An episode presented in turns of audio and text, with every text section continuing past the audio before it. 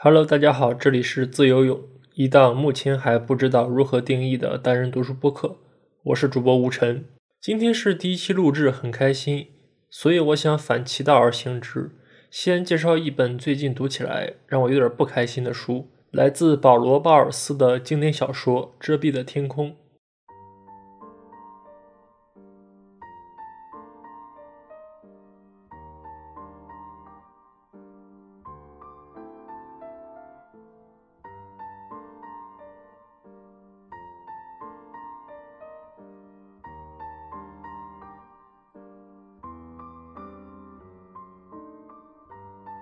这本书让我不太开心的原因，主要在于故事的男主角波特，他这个人的性格和思维特征总让我觉得我和他有点像。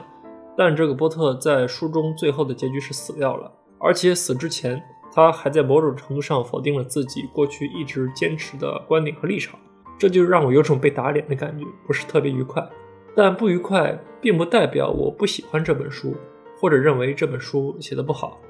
我觉得有些书的价值反而在于能够让读者感到不舒服，进而产生一些困惑和思考。遮蔽的天空确实做到了这点，我也确实因为这股难受劲儿才选择拿它当第一期播客的内容。在接下来的时间里，我想根据自己的理解来重新叙述和解读这本书的前半部分，以及对书中的重要角色做一些分析介绍。我可能不会像职业编辑、学者或书评人那样生产出什么犀利独到的论点。我也不知道这档播客会不会有什么特殊价值。第一期节目开心就好。那我们正式开始吧。遮蔽的天空里有两位主要角色，波特和基特。他们是一对来自纽约的夫妻。啊，基特是妻子，波特是丈夫，都三十多岁，已经结婚十二年，应该没有子女。这两人都是家境良好的美国知识分子，没有工作，十多年以来一直在世界各地旅行。我觉得无论是用什么时代的眼光去看，他俩过的都不算是一种平常人的生活。周围的朋友表面上当然都很羡慕他们两个，觉得他们很潇洒。但是除了羡慕和说一些恭维话之外，这些人隐隐约约也表达了一些责备的意思，那就是波特和基特到处乱跑，只顾轻松享乐，不脚踏实地，拒绝承担社会义务，就是这么一对夫妻。在二战结束后不久，打算和一位朋友一起去北非，也就是撒哈拉沙漠地区旅游。嗯，二战时期北非遭受了一系列战争摧残，而这里的旅游业本来就很落后，交通、住宿、餐饮状况估计都不太好。官方也发布公告说，现在当地条件不适合旅游，强烈建议你们不要来。所以普通人在这个时间点跑到这个地方，是有点故意作死的性质在里面。去北非主要是波特的主意，妻子基特本来想去欧洲，但波特拿了一些只展示非洲美丽风景的照片给基特看，说那里怎么怎么好，相当于是把基特骗去了北非。听我讲这段，不知道大家会不会对波特这个人有些看法？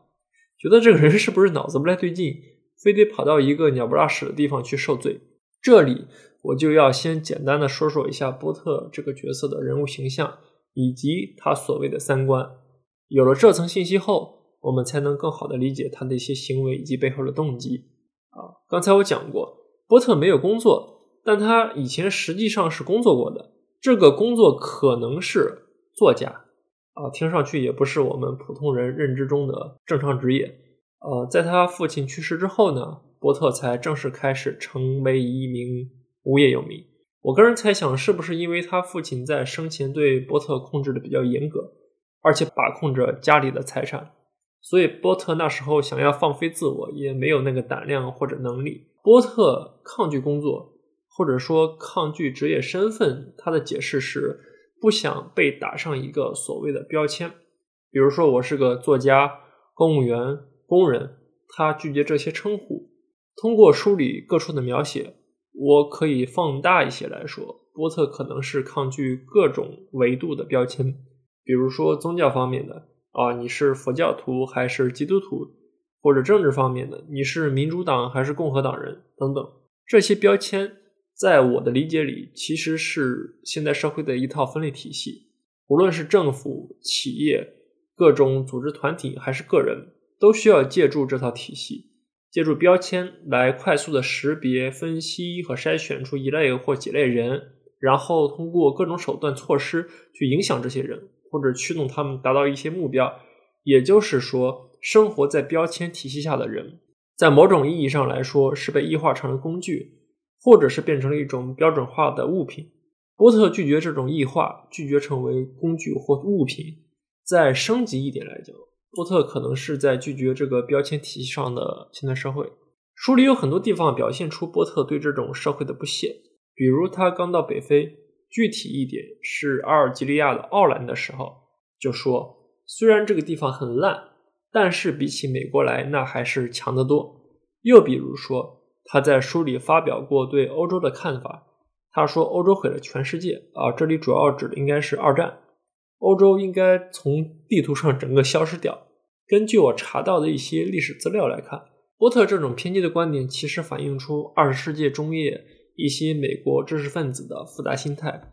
一方面，他们对快速崛起、崇尚消费文化却虚伪肤浅的社会氛围表示不屑；另一方面，也对二战中发生的大屠杀、集中营、原子弹爆炸这些摧残生命和人性的现象表示震惊和绝望。文明、科学进步这些原本看上去很美好的概念，可能在波特眼中已经变得一文不值。那么，现在就有一个问题摆在他面前：如果不再相信整个现代文明，那么他现在可以相信的东西是什么？带着这个问题去看待波特多年来满世界旅行这件事，我可能就不单纯的像他的朋友那样觉得他是在贪图享乐，而是觉得有可能他在这十几年里一直通过这种居无定所的生活方式来摆脱现代社会附加在他身上的各种标签和身份。当然，波特这种啊居无定所的生活是建立在他的财富基础之上的，这也会让我对他那种看似非常决绝的姿态有一些怀疑。假如没有这笔钱，波特会不会去追求这种生活呢？啊，我们再回到北非这个话题上，为什么波特会挑选环境如此恶劣的旅游目的地？书中给到过比较明确的说法，那就是波特觉得去撒哈拉沙漠里面摸爬滚打，比待在纽约过文明生活要强，而且他觉得这样的作死行为会让他更像他曾祖父那辈人，也就是美国西进运动时期的开拓者。可以说，在故事开始之前，波特的想法里已经带着一些向往旧时代，或者说向往原始时期倒退的反祖倾向。再加上沙漠这种环境很容易也让人联想起空旷、孤寂、危险这些偏负面的形容词。我觉得，只要是对波特有深一点了解的人，都很容易对这趟北非之旅产生非常不好的预感。那谁看上去是最了解波特？又会产生这种不好预感的人呢？啊，我们很容易就会联想到一个人，那就是波特的妻子基特。但我想先现在先跳过关于基特的介绍，我想把它当成一个重要部分留到后面去聊。呃，这里呢，我想先请出一位刚才我提到过但没有说到名字的角色，简单讲一讲他。这个人是波特和基特的朋友，就是他跟着这对夫妻一起去了非洲，名字叫特难。OK，现在出现了三个名字里面带“特”的角色了，不知道你们是不是感觉有点晕？特纳也来自纽约，是个帅哥。基特觉得他已经帅到可以去演电影了。除了帅之外，作者用过一个词去形容特纳的另外一个特征，那就是头脑简单。我觉得作者说他头脑简单，绝对不是说特纳这个人笨，而是说相比于波特的那种复杂和拧巴。特纳是一个完全不会质疑自己生活方式和价值观的纯粹的美国公子哥。他长得帅，经济条件不差，风趣幽默也很好相处，走到哪儿都招人喜欢。对他投怀送抱的异性估计也不少。这种人生赢家的感觉给了特纳很强的自信心，可能觉着生活中没有什么烦心事，整个世界都围着他转。但是在波特和基特面前，情况就不是这样了。具体情形我们到故事里面讲啊。现在我们终于开始讲剧情了，好开心。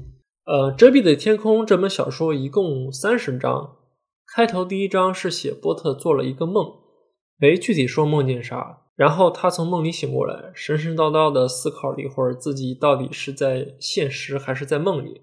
第一章就这么结束了。开头这第一章的内容当然有很大用处，但第一次阅读的时候确实会让人感觉到很蒙圈。我们先快速过，进入到第二章，波特、基特、特纳这游客三人组才正式出现。他们旅途的第一站，我之前提过一嘴，是在阿尔及利亚的奥兰这座港口城市。说起奥兰，我就要提起一个作家，那就是我非常喜欢的加缪。他的小说《鼠疫》也是以奥兰为背景进行创作的。不过，奥兰在那时候其实没有发生过鼠疫。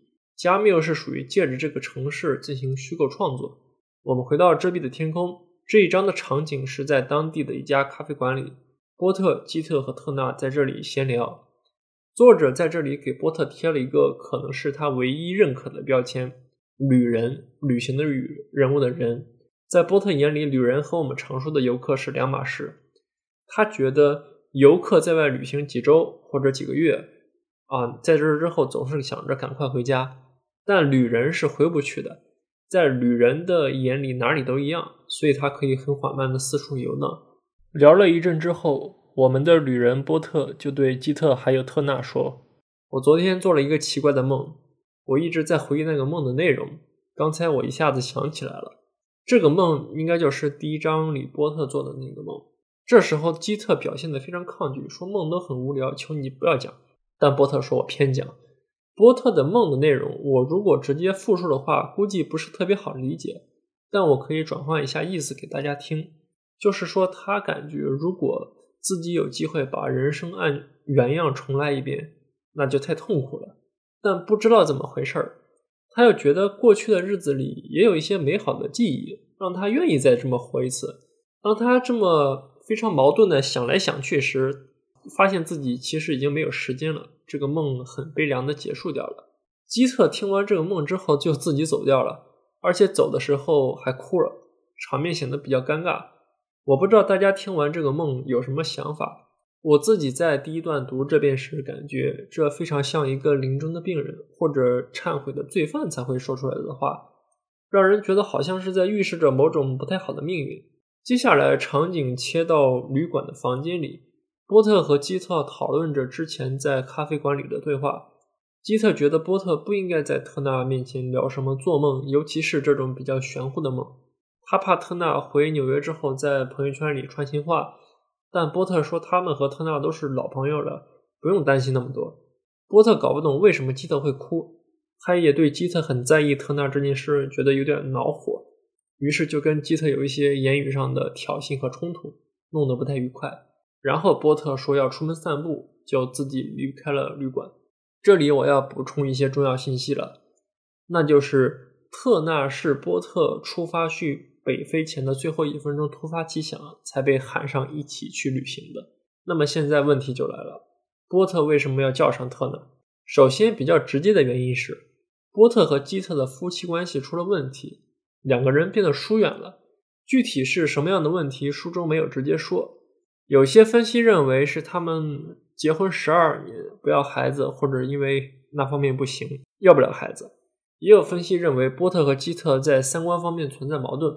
我先不细究这些，而是把视线聚焦在夫妻关系不正常之后，波特的心理活动是什么。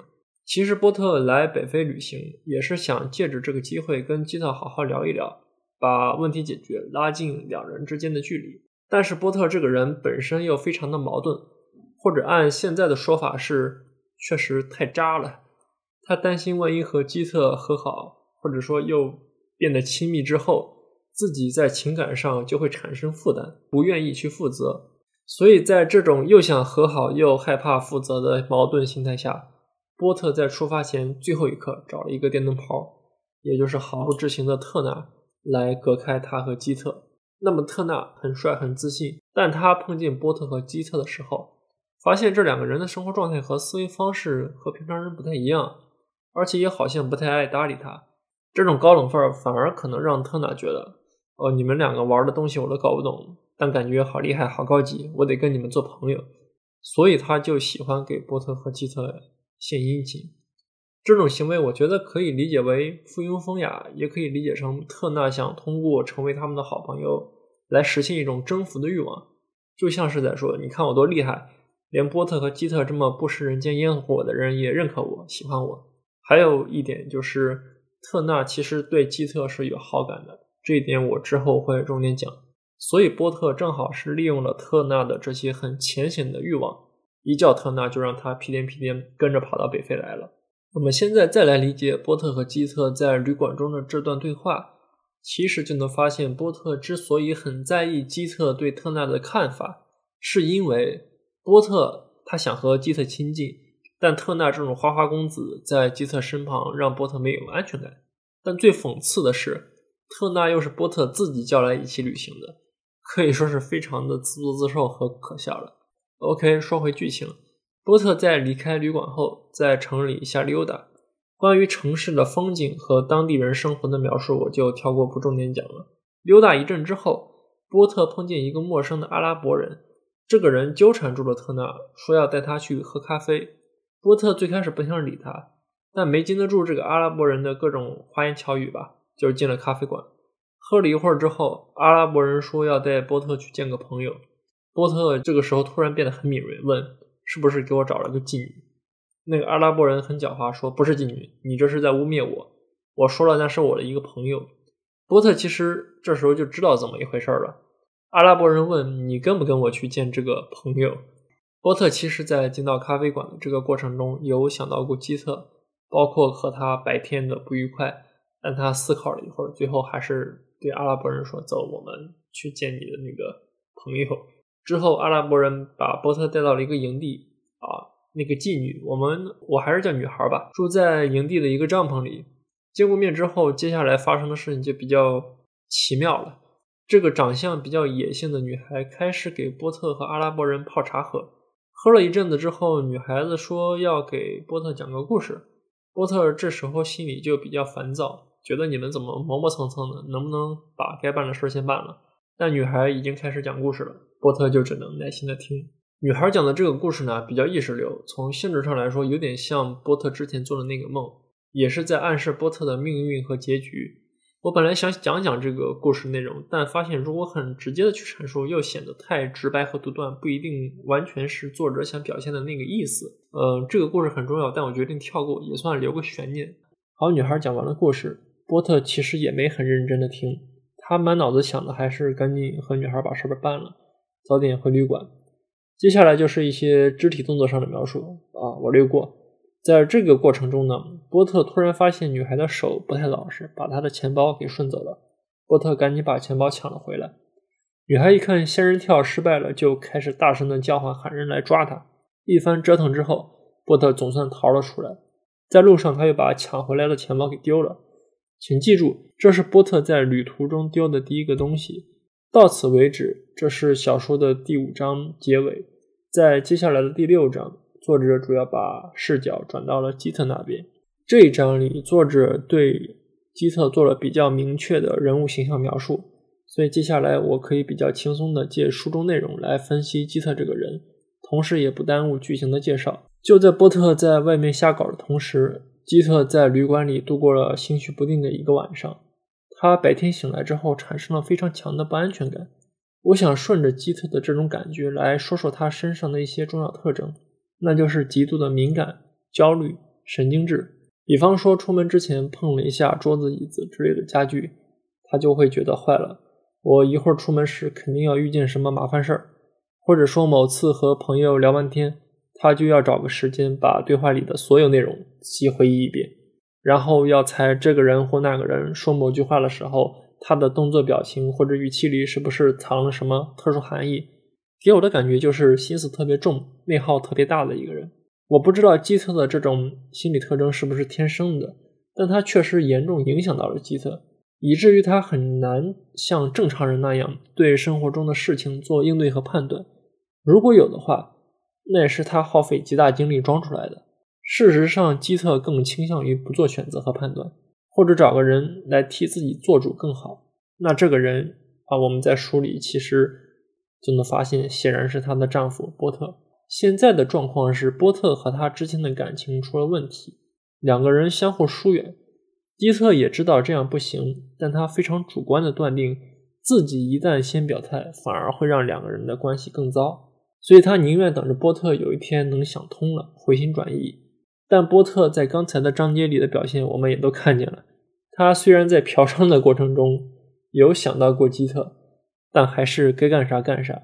基特对这些事情是有预感的，所以他会感到不安。基特醒来之后，特纳过来敲门，叫他赶紧起床。在旅馆里，波特和基特是分开睡在两室的套房里，特纳自己睡在另外的地方。在波特出去鬼混一整夜的时候，其实特纳也和另外一个姑娘在外面搞上了，但他回来的早。回到旅馆里，特纳顺路去偷窥波特和基特的屋子，发现屋子里只有基特，波特不知道去哪儿了。之前我讲过，特纳对基特是有一些那方面的想法的，所以他应该是很敏锐的发现了。好，波特不在，说明这夫妻之间大概率是出问题了。那么我有机可乘。基特让特纳进门，特纳假装什么都不知道，问波特昨天去哪儿了。基特这时候还想着给波特打一些掩护。做了一些比较可笑的行为，我就不细说了。总之，这使得特纳越来越觉得把基特搞到手的机会很大，开始拼命献殷勤。好，我们现在来了解一下基特对特纳的看法。首先，在基特眼里，特纳很帅、很蠢、很无聊，他很讨厌特纳，也讨厌波特把特纳喊到非洲来一起旅游。其次，因为他们已经形成了一种我们在庸俗的肥皂剧里经常可以见到的三角关系。基特可能在考虑是不是利用特纳，和特纳表现得更亲近一点，来让波特产生嫉妒心理。无论是基特给波特打掩护，还是他甚至考虑利用特纳来刺激波特，其实我们都能看出来，至少到目前为止，基特都是双方关系中更主动的那个。即使基特认为自己已经不太爱波特了，啊，一种非常矛盾的心态。基特和特纳一起吃了早饭，基特发现特纳和波特的不同之处在于。特纳对事物的看法是特别确定的，他能够明确的对基特提出自己的需求和命令，而沉迷在内心世界的波特却一直显得犹豫不定，并不愿意为基特做所有决定，而是希望基特自己能有所行动。吃完饭之后，他们回到房间，波特突然邋里邋遢的进到屋里，这时波特产生了一些误会，以为基特和特纳在房间里面搞上了。就冲着他俩发了一通火。特纳显然不知道怎么回事，反而问波特怎么搞得脏兮兮的。波特一下子就无话可说了。我觉得生活里有时候确实是这样，反而是做错事的那个人先喜欢发脾气来掩饰自己的弱点。来到小说第七章，波特睡了一觉之后，和基特一起去了旅店里的酒吧。波特提起之前在房间的事，他想弄清楚基特和特纳到底有没有搞在一起。基特其实本来可以好好的跟波特解释说没有，况且基特还替波特打了掩护，但是基特就是不肯直接的表达自己的情感啊，波特也是一样，还拿彻夜未归这件事来刺激基特，两个人都是好好话不肯好好说，非得互相伤害。酒吧里这时候除了波特和基特，还坐着一对母子，这对母子是小说里的重要配角，我现在不会过多的分析他们。啊，只要知道他们的名字分别叫莱尔太太和小莱尔就好。这个莱尔太太在酒吧里面非常的吵闹，怼天怼地，发表了很多关于当地人的种族歧视的言论。小莱尔呢，有点北京话说的蔫坏，一讲话总让人觉得不舒服。这天的晚些时候，波特单独和这个小莱尔在酒吧里面聊了一会儿。前面说过，波特的钱包丢了。估计他想问小莱尔在当地哪个银行去换钱比较好。这个小莱尔呢，说了一会儿关于银行的状况，然后就开始把话题到处乱扯了。他说自己的母亲，也就是莱尔太太是旅行作家，莱尔太太还是个摄影师，去过很多国家，拍摄各种风景照片。现在他和他母亲开着一辆车在非洲到处旅行。小莱尔呢，说自己干过很多高端职业。当过公司经理、摄影师、探险家，波特就坐在那儿，跟听笑话似的听他胡乱吹。说到这里，我插一句：你们有没有发现莱尔母子和波特基特有点像？都是两个人，都是多年以来脚不沾地的全世界乱跑。波特和小莱尔聊完之后，就有种预感，感觉小莱尔有点盯上了自己，并且这个小莱尔会邀请他们一起开车离开奥兰，去下一座城市波西夫。到了第二天早上，小莱尔果然过来敲门，说邀请波特和基特坐他们的汽车去波西夫。小莱尔进到波特的屋里之后呢，眼睛就一直乱到处乱瞄，把波特的行李还有物品看了个遍。波特其实是想借着这个机会和基特一起上汽车离开，让特纳自己坐火车去波西夫，远离他们。所以他虽然觉得这个小莱尔不太对劲，但还是决定要和基特一起走。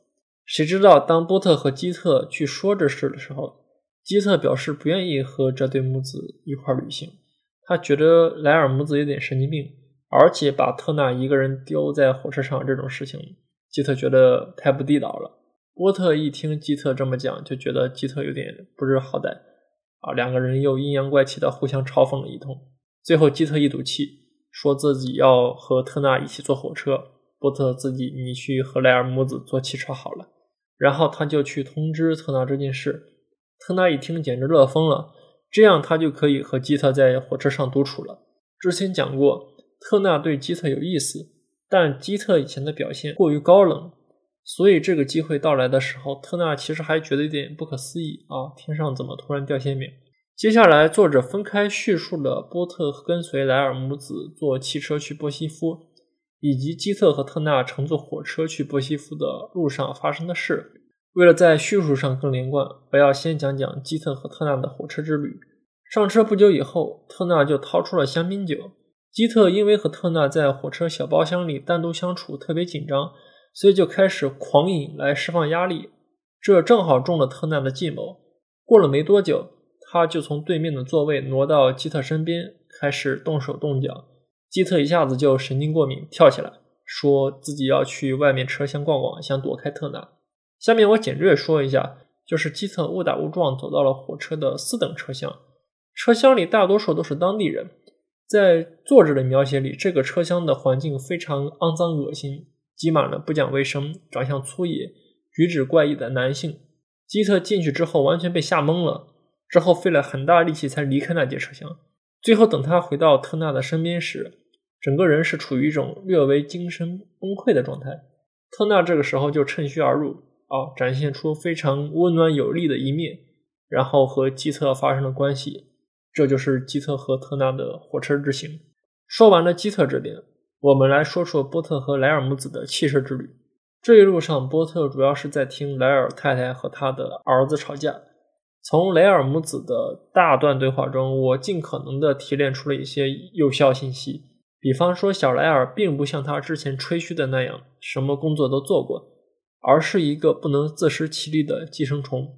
莱尔太太应该是从经济上控制小莱尔，不让他独立，以及。尽管莱尔太太是一个满世界旅行的人，但是她基本对去过的任何一个地方都充满了偏见，不和当地人坦诚的交流，对当地人都抱着一种歧视性的态度。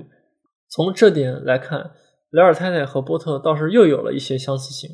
相似之处在于，他们都没有从旅行中获得任何有价值的经验，他们只是带着自己的一套三观在四处游荡而已。好。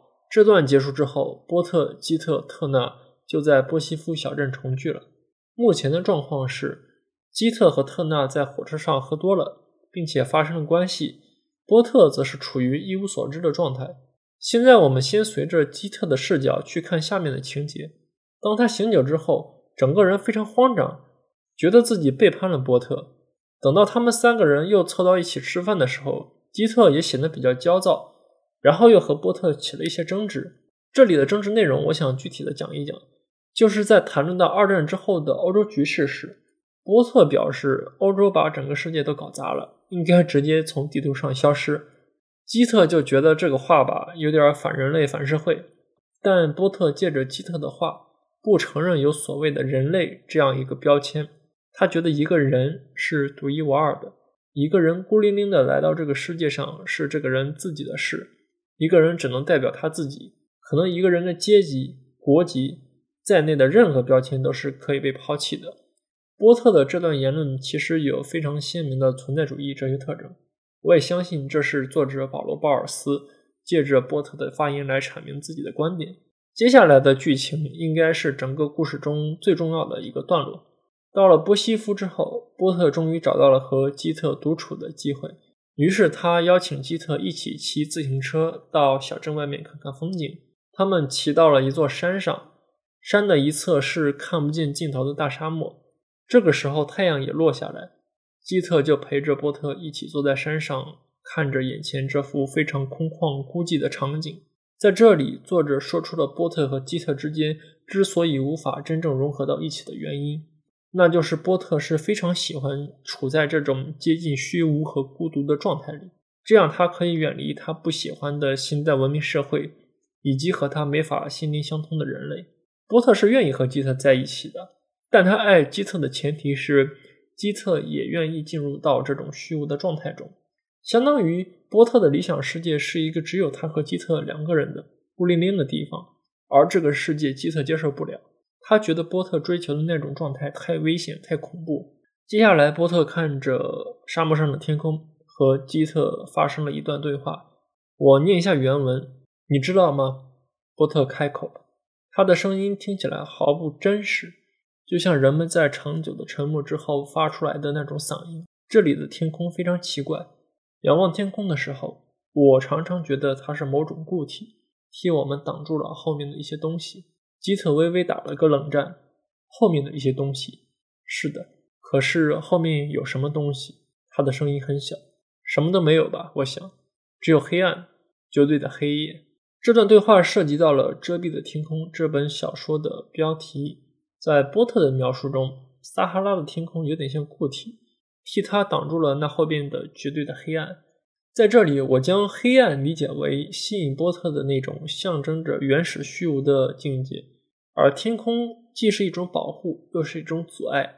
天空可能是波特在前段的故事里一直试图抛弃的那些身份和标签，以及他们所属的现代文明社会的象征。波特现在只是在猜想，那天空背后绝对黑暗到底是什么样子。但他没有真正的见到和体验这种黑暗，所以在我的想象里，他和基特现在就像是站在悬崖边上凝视着深渊的两个人。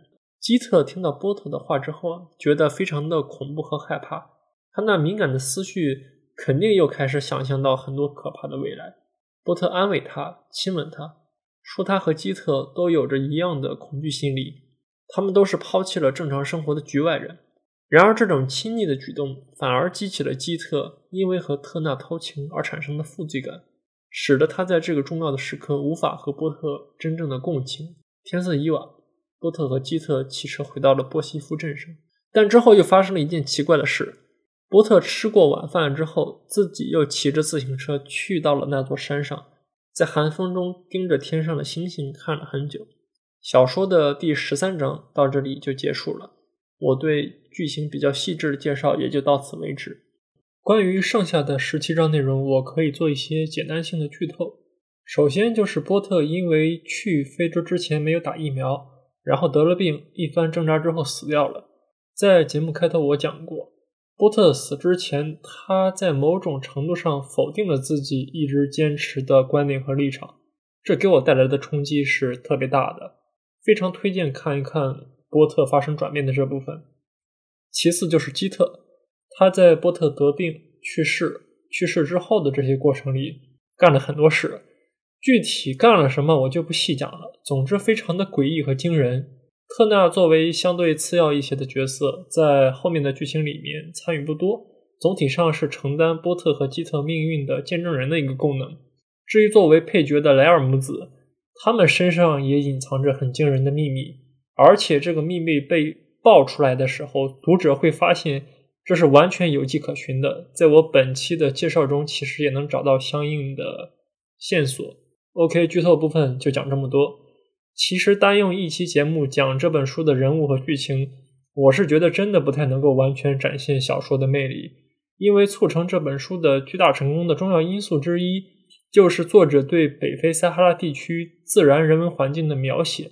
其中当然包含了许多一般读者中想象中的空旷瑰丽的场面，但更让这本小说具有特色的，则是鲍尔斯写出了许多肮脏险恶的环境来刺激读者，使得整本书的氛围变得非常的诡异和不稳定。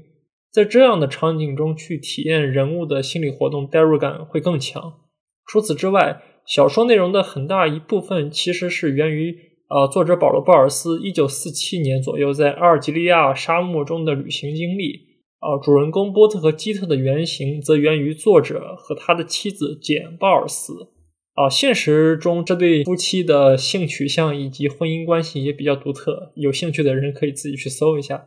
从某种程度上来说，《遮蔽的天空》这本小说带有自传性质。以后有时间的话，我也想单独介绍一下保罗·鲍尔斯非常独特的人生经历以及他的其他作品。最后，更不用提贝纳尔多·贝托鲁奇在二十世纪九十年代将这本小说拍成了同名电影，非常经典。我非常喜欢的音乐家坂本龙一负责了这部电影的作曲。呃，OK，时间有限，我的第一期播客节目就打算先录到这里。最后的最后，送上坂本龙一为电影版《遮蔽的天空》制作的主题曲。大家再见，拜拜。